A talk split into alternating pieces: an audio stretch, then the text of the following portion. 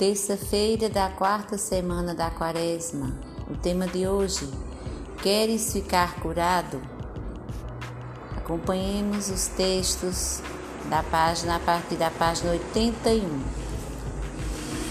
Então, as leituras de hoje, o Santo Evangelho está em João, capítulo 5, versículo de 1 a 16.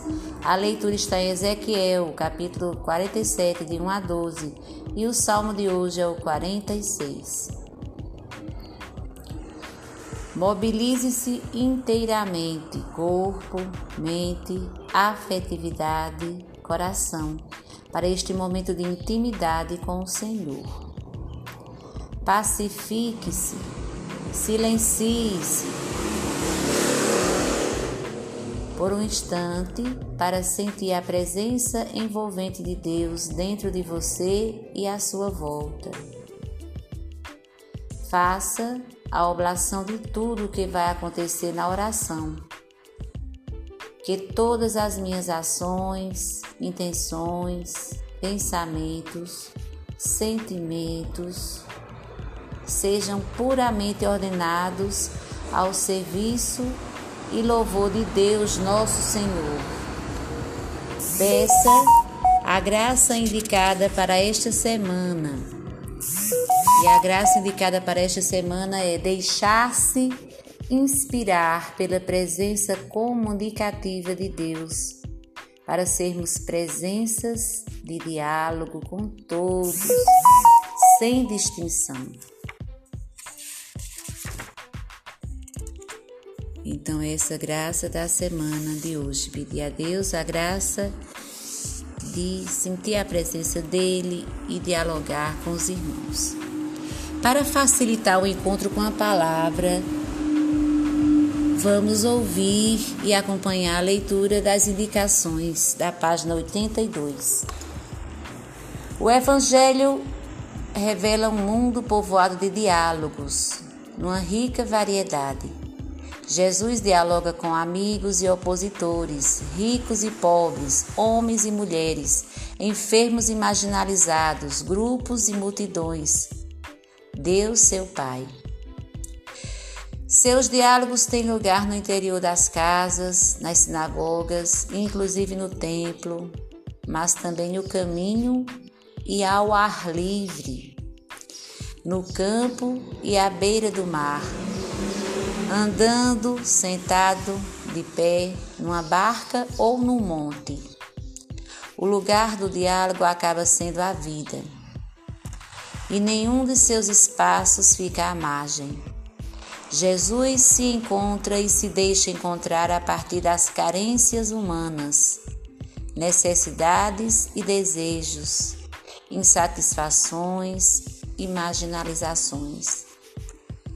Ele, com sua presença inspiradora e provocativa, transforma os espaços de diálogo, mudando seu sentido de forma que qualquer lugar é lugar adequado para estar com ele, ao seu lado ou à sua frente.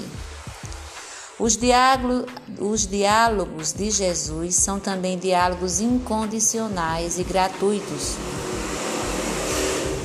Ele não pede condições especiais para estar com as pessoas. Dialogar com alguém ou curar, intercambiar opiniões ou compartilhar a mesa.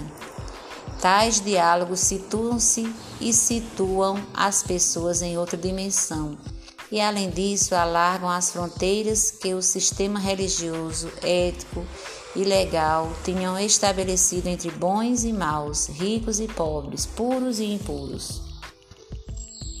Os diálogos de Jesus, além disso, são progressivamente inclusos e reveladores do ser humano. Quem se encontra e entra em diálogo com ele fica a desperto. Fica desperto, desvela seu interior e mostra quem é no fundo de si mesmo por outro lado, os diálogos contribuem também para desvelar a intimidade do próprio Jesus. Revelam quem e como é Jesus e desvelam quem é e como é cada uma das pessoas. O diálogo é revelador, da, da intimidades, de intimidades. Às vezes é Jesus quem toma iniciativa para o diálogo, outras vezes são os outros, sobretudo os enfermos que abrem o diálogo suplicando ajuda. Estes costumam ser os mais desamparados, os mais desamparados e desprezados, aqueles que foram expulsos para as margens e desvinculados de seus grupos familiares, leprosos, os mendigos, os paralíticos, vivem uma profunda solidão. Não tem ninguém que me leve à piscina. Vamos, pois, na oração, buscar inspiração no encontro instigante de Jesus com o paralítico junto à porta das ovelhas.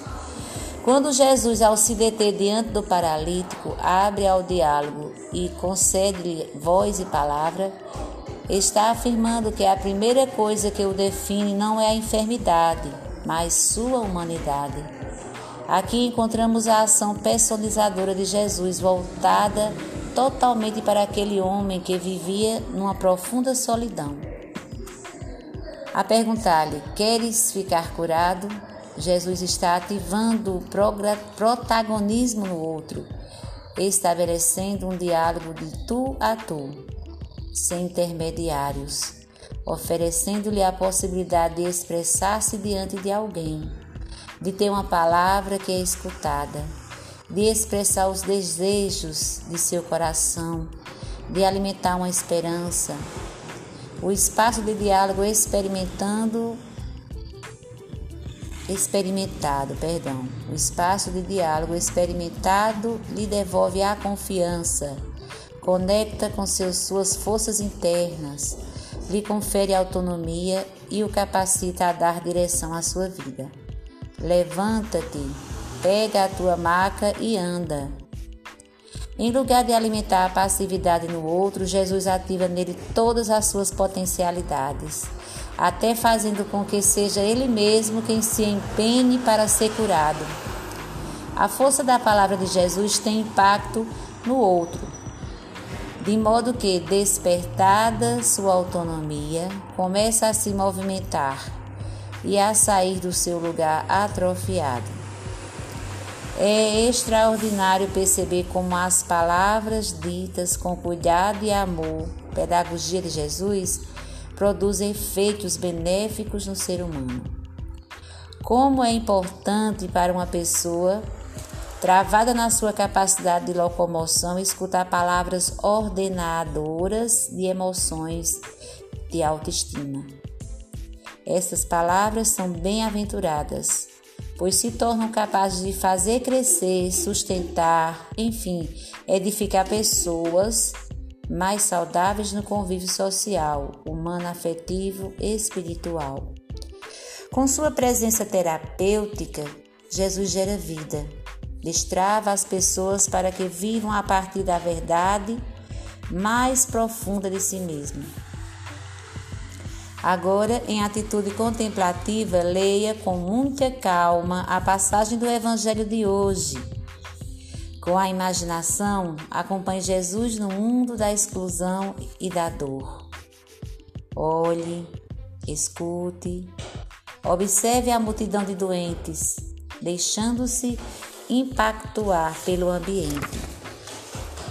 Aproxime-se junto com Jesus do paralítico para de deixar-se afetar pela situação dele. Escute o diálogo de Jesus com o doente e observe a reação dele diante da ordem de Jesus para se levantar. Converse com Jesus sobre suas paralisias, sobretudo as psicológicas, espirituais, relacionais. Deixe soar em seu coração a pergunta de Jesus: Queres ficar curado? Deixe que do fundo do seu coração brote uma exclamação de admiração e de gratidão por poder viver intensamente este momento de oração. Obrigado, Deus. Resiste no seu caderno, resiste no seu caderninho da vida as moções. Movimentos do coração, alegria, paz, luz ou resistência, medo, aridez, confusão. Fiquem com Deus, paz e bem.